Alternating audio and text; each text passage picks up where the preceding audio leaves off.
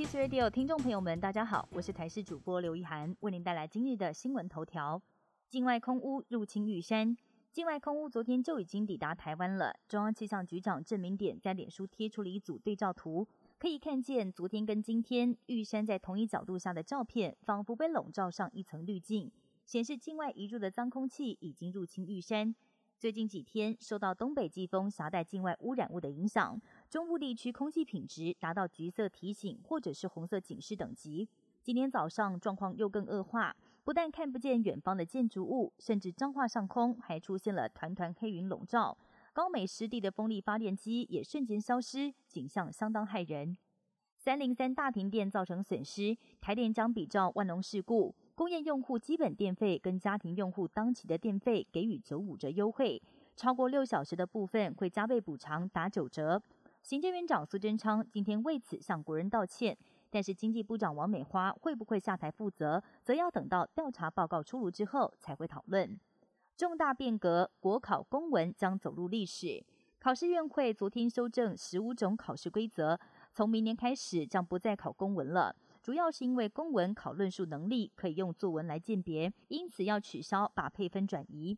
加上去年已经宣布不考公文的高普考、地方特考等等，全数公务人员在未来考试都不用再考公文。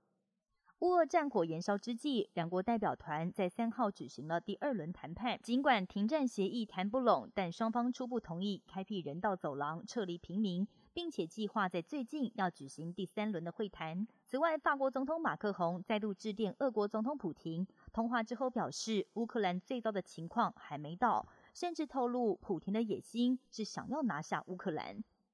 在美方与西方接连对俄罗斯经济制裁之后，俄罗斯终于找到回应美国的制裁了，那就是不出口火箭引擎。从一九九零年代中期以来，美国非常依赖俄国的火箭引擎，每一年都要卖出十具。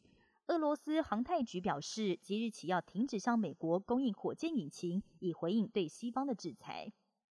俄罗斯入侵乌克兰，引发难民潮。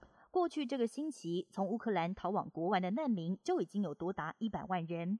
联合国难民署表示，一周内有一百万人移动到他国，这种移转的速度是本世纪史无前例的。俄罗斯预估，最终会有一千万人逃离，其中可能会有四百万人越界进入邻国。逃不掉或者是不想逃的乌克兰人，每一天就得接受无情的炮火洗礼。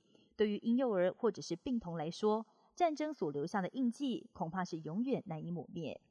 以上新闻由台视新闻编辑播报，感谢您的收听。更多新闻内容，请锁定台视各界新闻以及台视新闻 YouTube 频道。